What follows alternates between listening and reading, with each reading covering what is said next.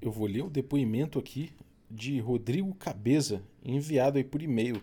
Muito obrigado pelo teu depoimento, cara. Eu vou ler que é, ele fala assim: Quando comecei a ouvir o Café com Dungeon, torci o nariz para muitos episódios, mas meu mestre é ouvinte e começou a aplicar no jogo algumas ideias e passei a admirar muito as ideias do podcast. Jogamos quinta edição, mas pode dizer que essa coisa de ajudar a gente a refletir sobre o jogo fez tudo melhorar muito rápido. Continue o bom trabalho, Balbi e Tito. E se você quiser mandar também um depoimento pra gente, chega aí, eu deixei o meu, meu usuário no Telegram, que é o rbalbi, né? Você me acha lá no Telegram, pode mandar uma mensagem por áudio, por texto por lá. Você pode mandar também pro é, regra da casa gmail.com também que eu vou receber. Pode mandar pelo Twitter, enfim. Pode mandar áudio, pode mandar escrito que eu leio. Eu vou agradecer demais receber, eh, se eu receber aqui o teu depoimento para a gente fazer essa contagem regressiva até o episódio mil. Ai, cara, eu não sei. Eu sei que a gente tá na pior, a gente tá na merda, mas. Veja bem, aquela casinha ali, ela tá na boca de um casco gigante de tartaruga, com uma árvore saindo no meio e em volta só espinhos. Sei lá, são ossos. Cara, tá me dando arrepio só de pensar. Ah, mas olha lá. Parece que tá movimentado. Tem gente entrando, olha. Vamos lá, rapaz, deixa de ser medroso. Aquilo ali deve ser uma taverna. Tomar café eu vou, café não costuma falhar. Toma café, eu vou. Café não costuma falhar.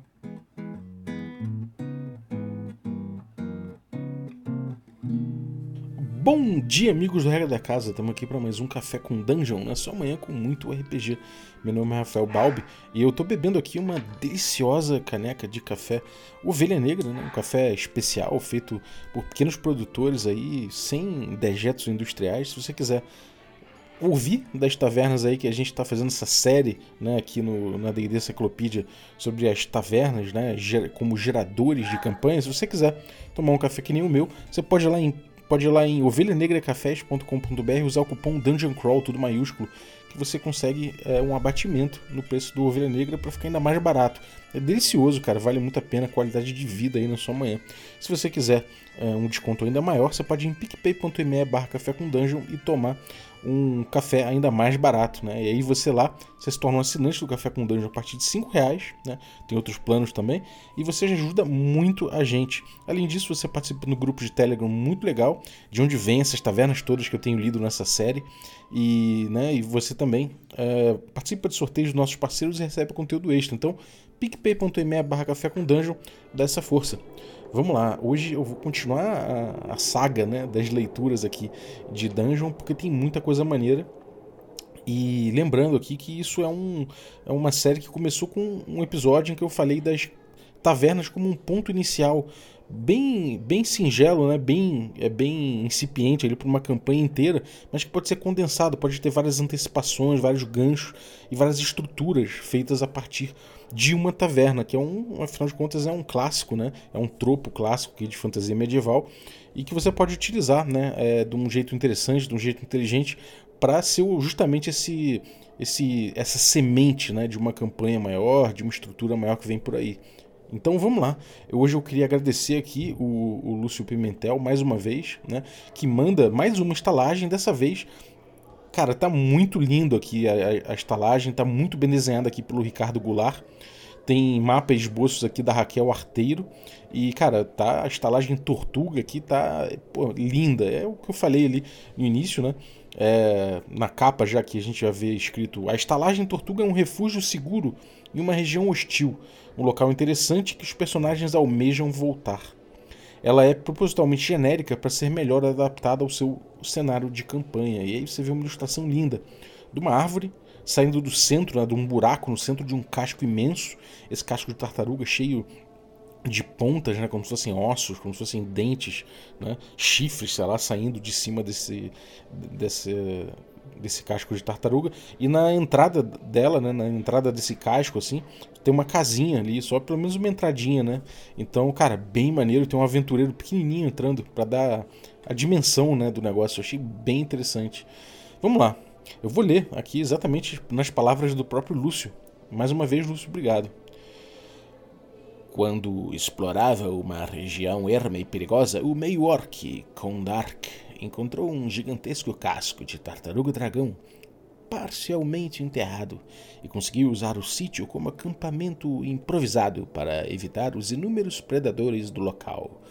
Depois de acumular fortuna explorando as ruínas de uma cidadela gigantesca perdida e percebendo que o fluxo de aventureiros e mercenários havia crescido bastante na região, ele resolveu aposentar o arco e flecha e apostar em um refúgio seguro para atender os novos visitantes. Não se sabe como a tartaruga dragão chegou na região, nem o que causou sua morte. Mas um rombo no seu casco praticamente indestrutível dá algumas dicas.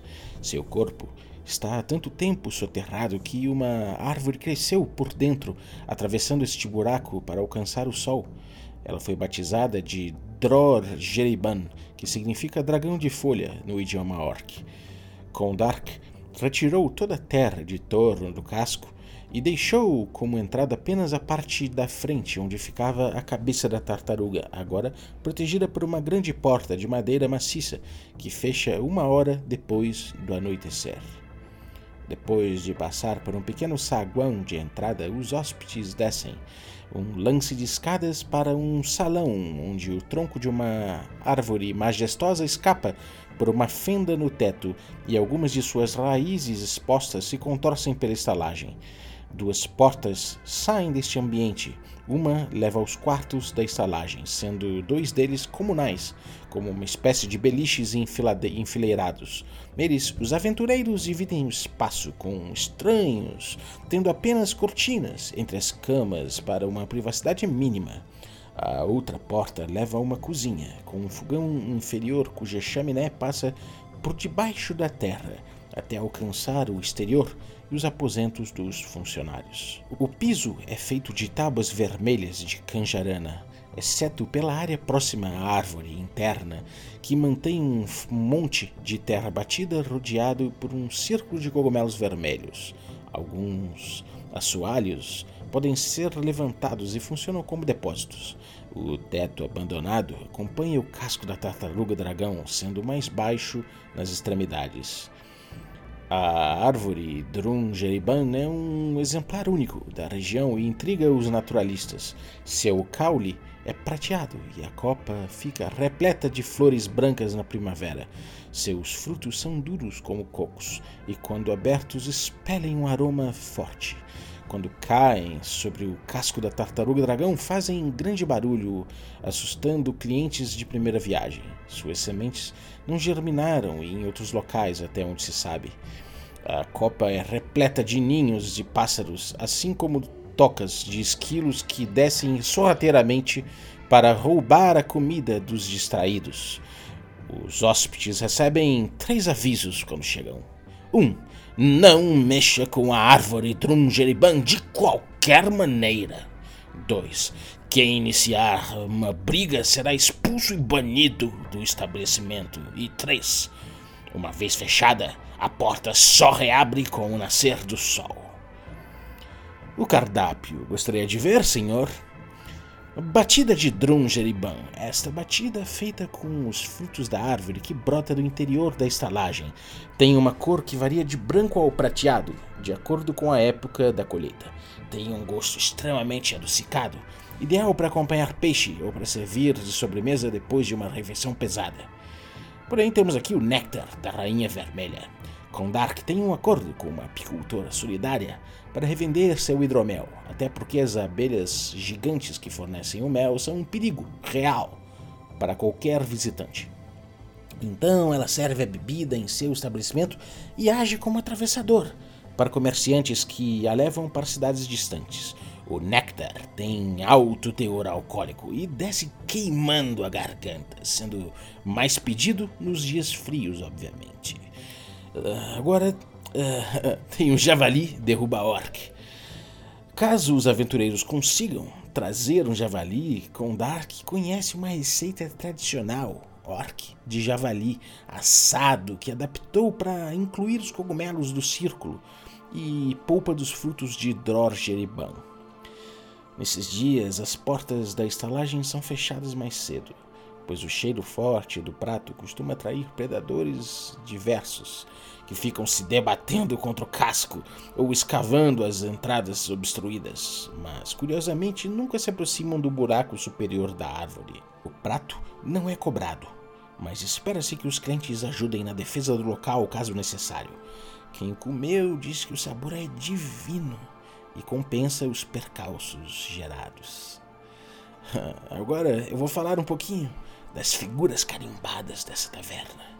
Kondark, o próprio, este meio-orc cresceu ouvindo histórias sobre uma lendária cidadela do seu povo, que foi um símbolo de civilização na Era das Lendas. Então, sempre estudou tudo que podia sobre ela. Ele encontrou suas ruínas e fez diversas incursões, recuperando artefatos perdidos e redescobrindo segredos.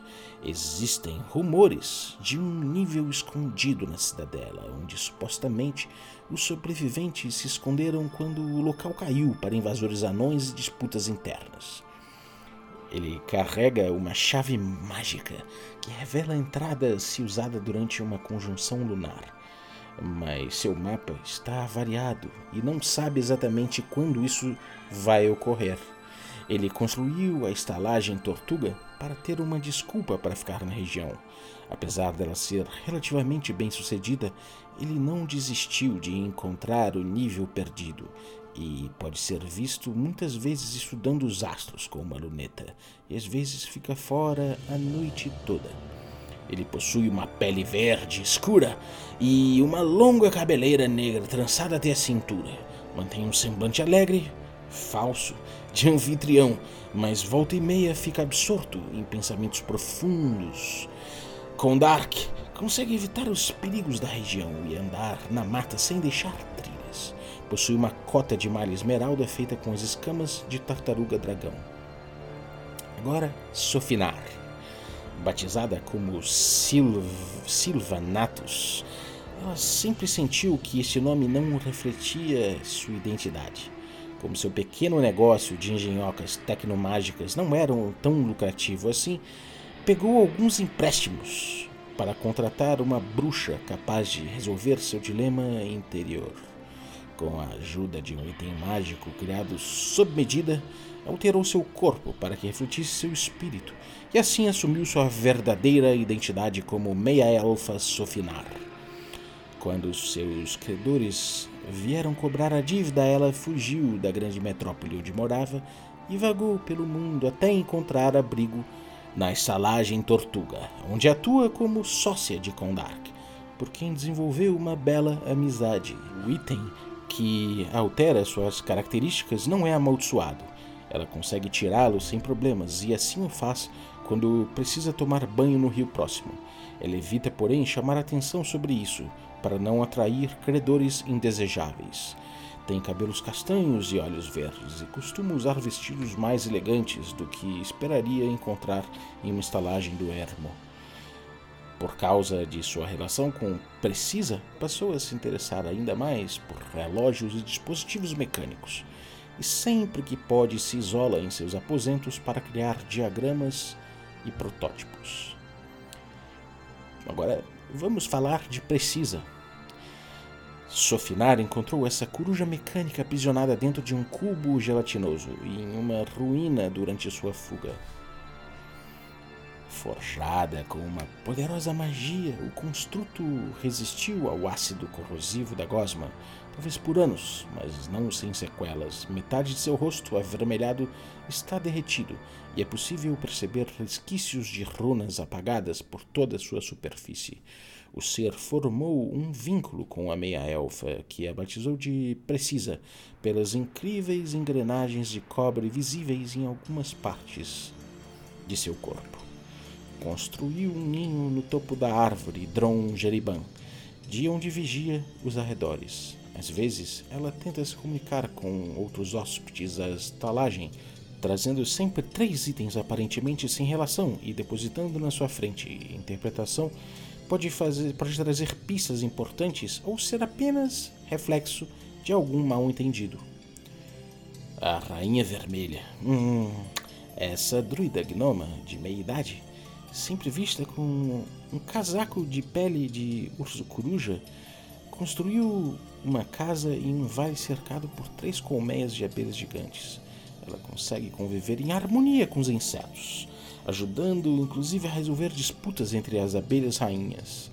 Apesar de conferir o isolamento, se habituou em alguns confortos da vida nas cidades e usa Kondark para conseguir o que precisa do mundo exterior, especialmente livros, em troca de tonéis de hidromel.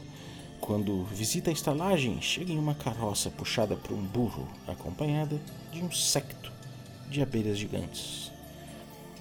Gif Park, a carcaça da gigantesca tartaruga dragão, sempre foi um sítio sagrado para os kobolds da região.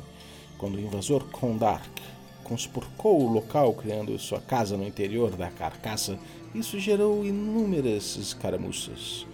Eventualmente, eles chegaram a uma trégua e estabeleceram uma relação de respeito mútuo com o Sarajadeiro. De tempos em tempos, Gifpak lidera um grupo de peregrinos para visitar o local e fazer rituais, muitas vezes gerando momentos de tensão com os hóspedes presentes. Ele é um xamã kobold de pele reluzente, extremamente orgulhoso de sua linhagem, afirmando ser descendente de um grande dragão prateado. É Borgon. Ah, Borgon, este anão atua como capataz numa mina de cobre reaberta recentemente. Quando tem alguma folga, ele vem para a estalagem com um grupo de mineradores, já que esse é o único local de lazer a quilômetros de distância. Outrora, foi um grande ferreiro, mas foi banido por seus pares, acusado de criar armas para povos considerados inimigos dos anões. Trabalhar em seu antigo ofício traz lembranças sombrias, mas ocasionalmente forja algum item que visualiza em sonhos e deixa a estalagem para ser vendido muito interessante. A estalagem tem um mapa também muito bem desenhado por cima aqui, dá para ver os aposentos, dá para ver a árvore, o ciclo de cogumelos, está tudo aqui, né, uma grade quadriculada. E também tem aqui uma visão de frente e uma visão lateral né, dessa, dessa estalagem, com a legenda certinha. Então é um material muito maneiro aqui, trazido pelo Lúcio Notlich Pimentel, ilustração de Ricardo Goulart e mapas e esboços de Raquel Arteiro. Então, pô, parabéns, Lúcio, muito maneiro. Tenho certeza que quem botar a mão nesse material vai ter muito, muita coisa para trabalhar aí e com certeza poder começar uma campanha, começar uma aventura, né? Uma coisa muito interessante. Inclusive também que tem aqui alguns plots, né, legais que eventualmente podem surgir, podem se desenvolver.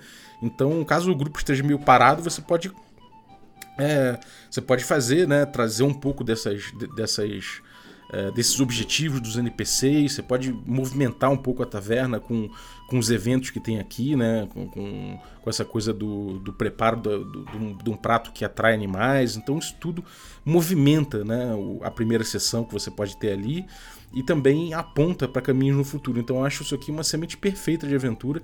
Em cima disso aqui você pode começar a brincar, né? sem nem muita preparação ou sem preparar nada quase. Ou até nada mesmo, né? E simplesmente daí seguir caminho.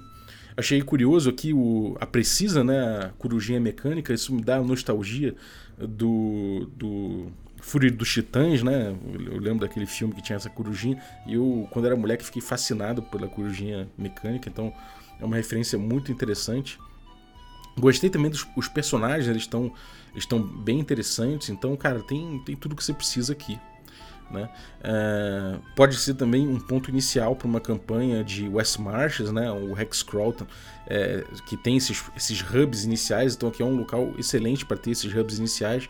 É uma taverna espaçosa, inclusive, né? ainda que não tenha necessariamente aqui, é, não tenha necessariamente um. Não sei, nenhuma indicação né, exatamente do que tem em volta, né? Mas a gente sabe que tem essas ruínas, que tem temas ali que você pode explorar. E obviamente não está preparado aqui, né? Você está querendo demais se você quisesse que tivesse o ambiente todo em volta preparado. Então você pode pegar isso aqui e botar num, num hub desse, né? Que, de, uma, de uma aventura tanto de, de um Hexcrawl ou de um West Marches, ou os dois, né? E tem aqui quarto, tem cozinha, tem os quartos da estalagem, tem saguão de entrada, tem muita coisa interessante aqui. Uh, bom, eu queria falar também um pouquinho de Biergoten. Eu queria falar da taverna, né, de Biergoten, que eu já comentei aqui no podcast, né, que é a taverna da Frasqueta. E essa taverna é, é uma taverna que eu tô vendo que ela tá acompanhando o ritmo da campanha. Então, se você usa uma, uma taverna como semente de campanha, né, eu posso dar um, dar um exemplo aqui do, de como ficou o esquema da, da Taverna da Frasqueta. Quem não sabe, na Taverna da Frasqueta é onde é feito é onde é feita a Birgotten, que é a cerveja que se toma para ir para os ermos, né? Você toma essa cerveja, vai para os ermos e e lá nos ermos você você acaba tendo certas alucinações e certas, certos contatos né, com o que seriam, sei lá, resquícios dos titãs ou influências dos titãs e tudo mais é legal ver como ela evoluiu né, durante a campanha.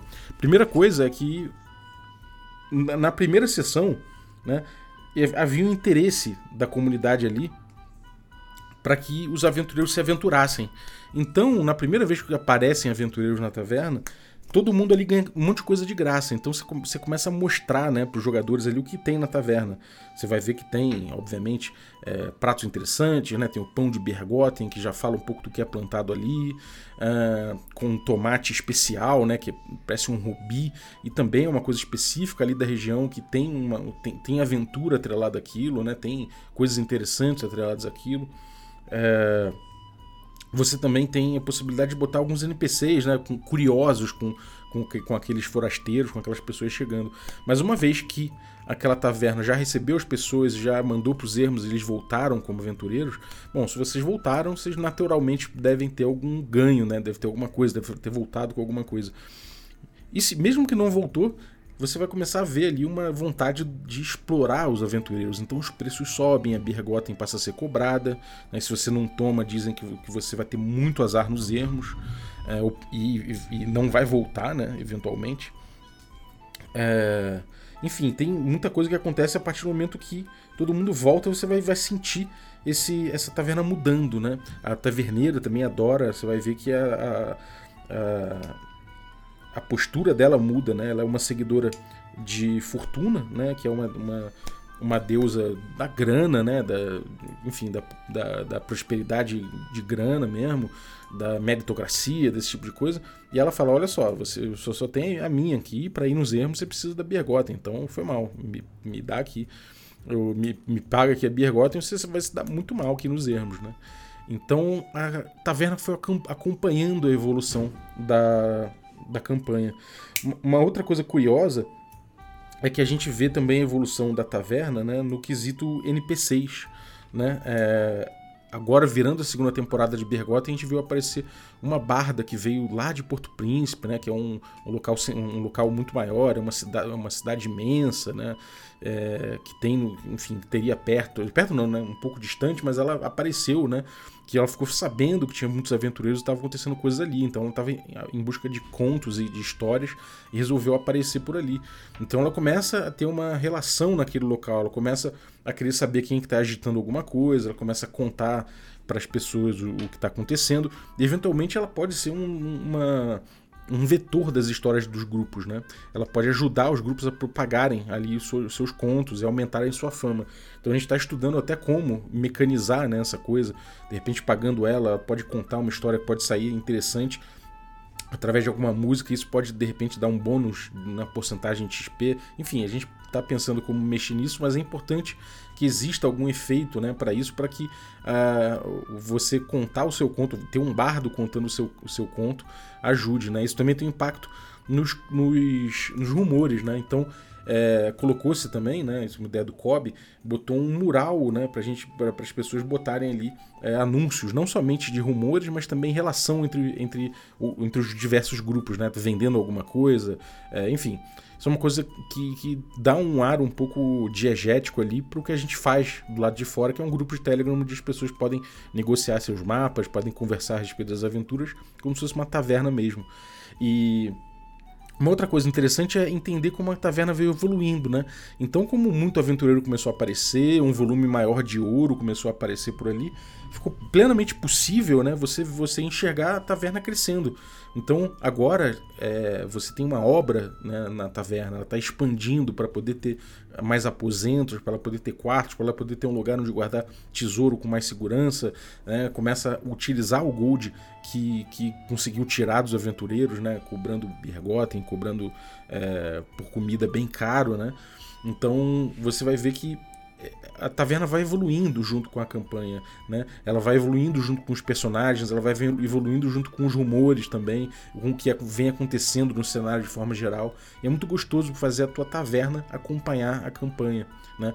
Inclusive ela acaba virando não somente uma semente inicial, mas ela vira um propulsor, né? Ela vira um local onde pode se sempre voltar para para buscar alguma coisa a mais, né? Algum rumor a mais, alguma coisa assim e acaba sendo um lugar interessante de voltar. Obviamente, no West Marches, isso vira uma questão mais. É, até mecânica às vezes, né? De você ter que voltar para lá para funcionar a campanha com, com muitos grupos, mas é um hexcrawl, alguma coisa assim, passa a ser interessante voltar justamente para pegar mais rumores e pegar atualizações e pegar o que está acontecendo no ambiente, né? É enfim, bêbados, rumores, esse tipo de coisa sempre vai acontecer por lá e também é, a, taverna refletir a fama de quem vem fazendo coisas interessantes, né? Isso, é, isso dá ideia para os jogadores do impacto que eles têm, vão tendo no mundo. Enfim, é isso. Eu queria compartilhar um pouco a evolução da Frasqueta, né? Da Taverna da Frasqueta na campanha de Bergotten, tem sido bem maneiro. E compartilhar aqui a Taverna do Lúcio. Eu ia pegar uma outra outras tavernas, né? Eu ia pegar uma taverna da Dragon Magazine, mas vou deixar para próxima, porque a Taverna do Lúcio foi grande aqui e merecia um destaque maior, né? Então é, acabei recheando aqui o episódio com os comentários sobre a frasqueta. É, então é isso, espero que você tenha curtido e queria agradecer aí você que ficou. Primeiro, né? Queria agradecer ao próprio Lúcio. Muito obrigado, Lúcio, por mandar a taverna pra gente. E queria agradecer também os nossos assinantes, a galera que torna possível essa aventura, né? Então, vou agradecer aí aos assinantes Café Expresso, né? Dentre eles, eu vou agradecer ao a, Renata Canevaroli de Souza, do Flecha Mágica, muito obrigado, Rê, pelo teu apoio. Agradecer também os assinantes Café com Creme, dentre eles vou agradecer o Pedro Gustavo Rodrigues, muito obrigado pelo teu apoio, cara. E agradecer também os nossos assinantes Café Gourmet, então são eles o Rodrigo Freitas, Germano Assis, Thiago Lima Barbosa, Tito, Felipe Scosteg, Jarbas Trindade, Rafael Garotti, Léo Paixão, Erasmo Barros, Pedro Cocola, Caio Messias, Bruno da Silva Assis, Franciola Araújo, Jean Paz, Denis Lima, Abílio Júnior, Rafael Cruz, Francisco, Francisco Siqueira, Diego Sextito, Adriel Lucas Rodrigues, a Pati Brito e o Erasmo Barros. Galera, muitíssimo obrigado pelo apoio de vocês. Um abraço e até a próxima.